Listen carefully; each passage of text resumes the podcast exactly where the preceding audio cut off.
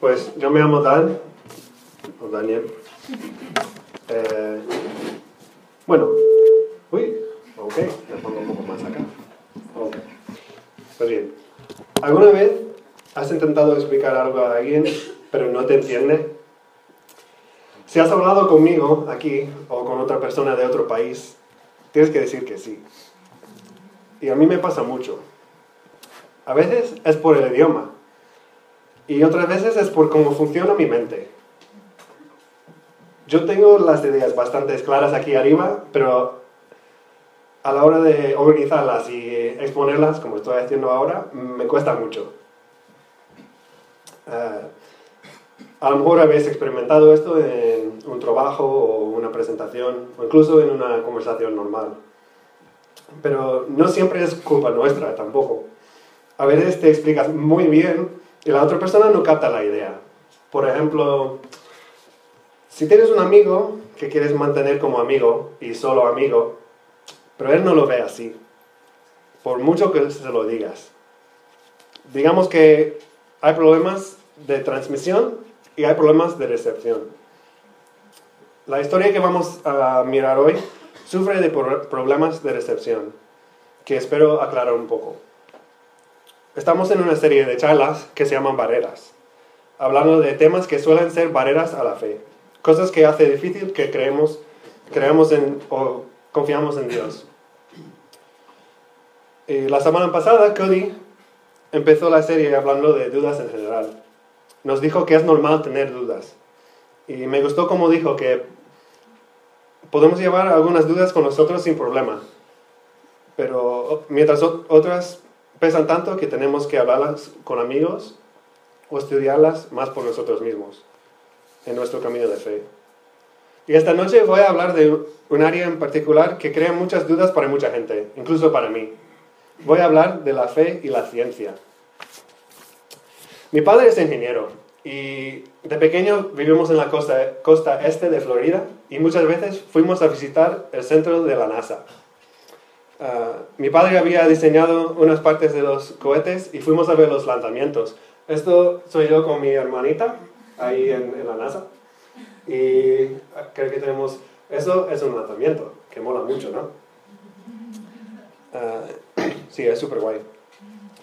Siempre me han fascinado los cohetes, las estrellas y espacio sideral. Seguramente en algún momento quise ser astronauta.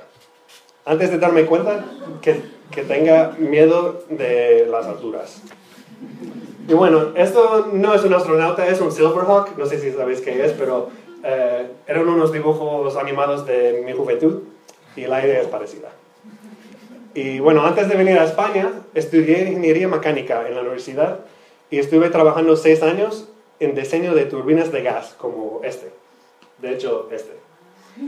Y bueno, así que la ciencia ha sido algo importante en mi vida. Y cuando vamos, hablamos de la fe y la ciencia, parece que las voces más altas están en los extremos.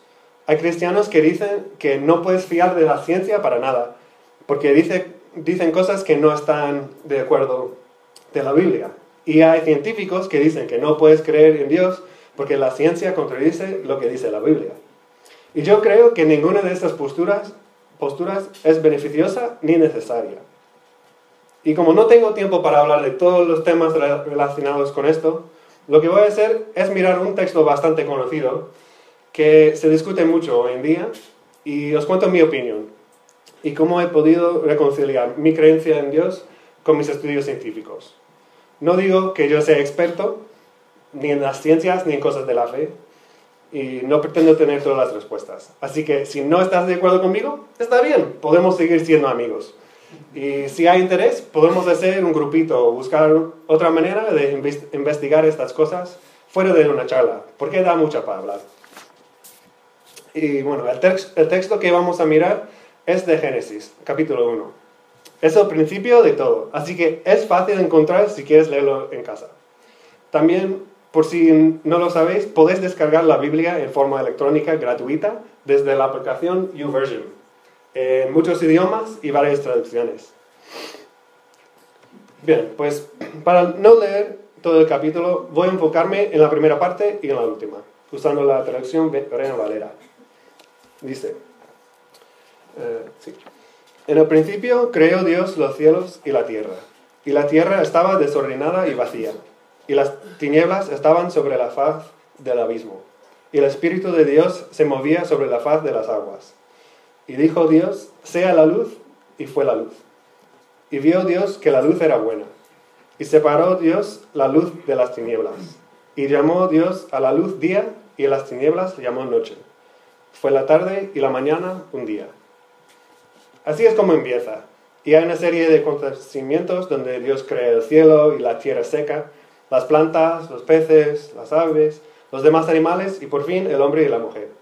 Y termina con esto. Y vio Dios todo lo que había hecho y he aquí que era bueno en gran manera. Y fue la tarde y la mañana el día sexto. He elegido este texto precisamente porque hay una variedad de creencias acerca de esto dentro de la iglesia, entre los que se llaman cristianos. Algunos creen que el mundo fue creado en seis días literales, tal y como está escrito aquí.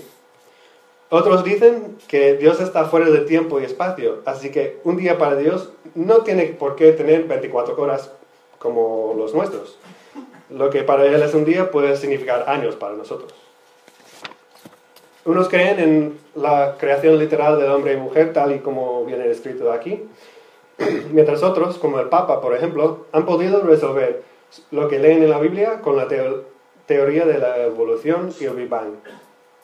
Yo creo que cada uno de estos grupos es sincero y puede seguir a Jesús incluso hasta ir juntos a la misma iglesia a pesar de esas diferencias de interpretación, si nos enfocamos en la idea central quiero destacar un par de cosas acerca del texto que quizás nos pueda ayudar a hacer una buena interpretación. Primero, tenemos que pensar en el contexto histórico. Es verdad que la Biblia tiene cosas que decirnos hoy, pero el mensaje tiene que ser el mismo que el autor original pretendía comunicar a sus lectores originales. Así que nos ponemos en el lugar de los israelitas al salir de la esclavitud en Egipto porque es cuando este pasaje fue escrito por primera vez. Estamos hablando de un periodo de hace 3.500 años, más o menos. En este caso, ¿qué sabemos de la ciencia? Muy poco, imagino. Sabemos lo que hemos visto. Hay día y noche, hay agua en la tierra y algo que cae de arriba. Vemos el sol, la luna, las estrellas, unas bolas de luz ahí en los cielos. Hay plantas y peces y muchos tipos de animales. Nosotros existimos y tenemos conciencia de ello. Por nuestro tiempo en Egipto, sabemos que se puede mezclar barro y paja y crear ladrillos. Viva la tecnología. Sabemos algo de cultivar plantas y crear animales. Y probablemente poco más. Nuestro conocimiento del mundo y del universo es muy limitado. Imagínate que a esta gente viene Moisés y bajando del monte donde estaba hablando con Dios, les empieza a explicar todo lo que sabemos ahora acerca de células y átomos, ADN y genética, fusión nuclear y cosas de química. Nos enseña el concepto de años luz y nos dice que esta estrella que parece una bola de luz no es una bola, sino un grupo de miles de millones de bolas de luz y están a una distancia de millones, de millones, de millones de kilómetros. Supongamos por ahora que Dios ha escrito todo esto y no Moisés, porque así por lo menos no hay problema en cuánto tardaría en escribirlo. Pero, ¿crees que la gente le habría escuchado? Bueno, a lo mejor sí, no lo sé, pero nunca habría llegado a su tierra prometido porque seguiría ahí escuchando el, el discurso hasta hoy. Hay miles de libros científicos hoy en día que intentan explicar cómo funciona nuestro mundo y el universo. Dios podría haber dictado una enciclopedia científica, pero no lo hizo. A este tema Dios dedica solo una página, porque no era su propósito explicarlo todo. El propósito de la Biblia es que conozcamos a Dios y entendamos su relación con nosotros. El relato de Génesis no trata de cómo y cuándo el mundo fue creado, sino quién lo hizo y por qué. El enfoque es su poder como creador y su relación con nosotros, no es un texto científico, sino el principio de una carta, una canción de amor. Y aunque sea solo una página, encontramos por toda la Biblia referencias a Dios como creador. En muchos casos aparece en obras de poesía, en los salmos y, o en las palabras de los profetas o enseñanzas del Nuevo Testamento que, están basadas en, ella, en ello. Y lo que es interesante aquí al principio es que Génesis 1 también tiene forma de poesía.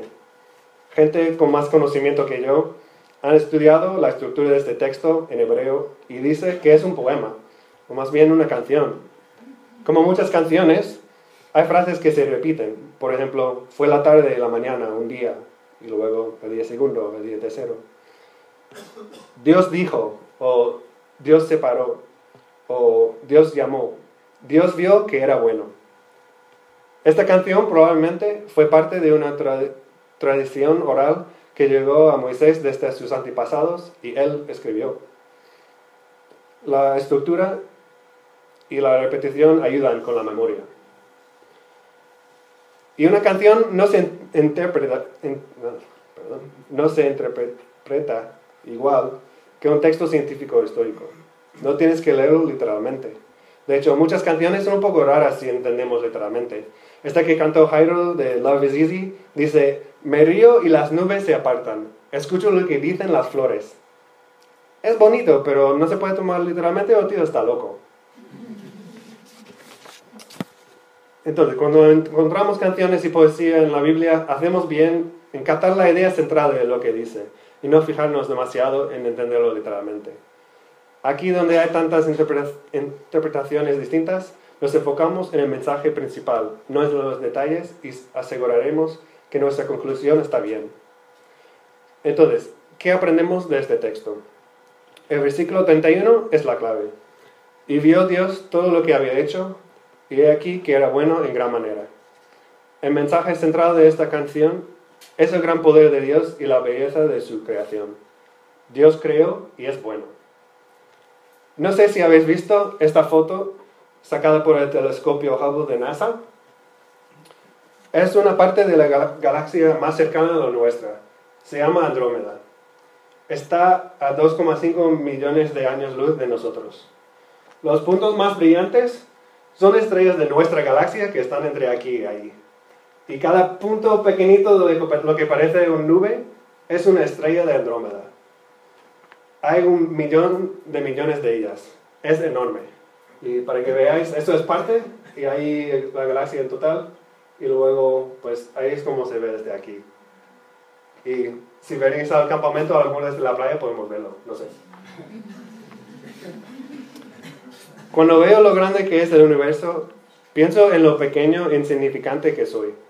¿Te has sentido así alguna vez? El rey David escribió en uno de sus salmos, Cuando veo tus cielos, obra de tus dedos, la luna y las estrellas que tú formaste, digo, ¿qué es el hombre para que tengas de él memoria? Y el hijo de hombre para que lo visites. Yo creo que es lógico ver toda la complejidad, el orden y la belleza de la creación y preguntar, ¿quién ha diseñado todo esto? Quizás no podemos contestar a todas nuestras preguntas con métodos científicos, pero podemos usar bien nuestras mentes mientras buscamos las respuestas. No tenemos que olvidar la razón y la lógica cuando hablamos de temas de fe. No son opuestos. Dios nos creó con la capacidad de pensar y razonar. Y podemos usar los recursos a nuestro alcance para mejorar las vidas de los demás. En la Universidad de Cambridge, el laboratorio de física tiene escrito en sus puertas eh, esas palabras de Salmo 111, versículo 2. Grandes son las obras del Señor, buscadas por todos los que se deleiten en ellas. Muchos de los científicos más famosos de la historia eran creyentes y sus estudios les hicieron apreciar más el gran poder de Dios. Las ciencias nos muestran cómo funciona el universo que Dios creó y es maravilloso.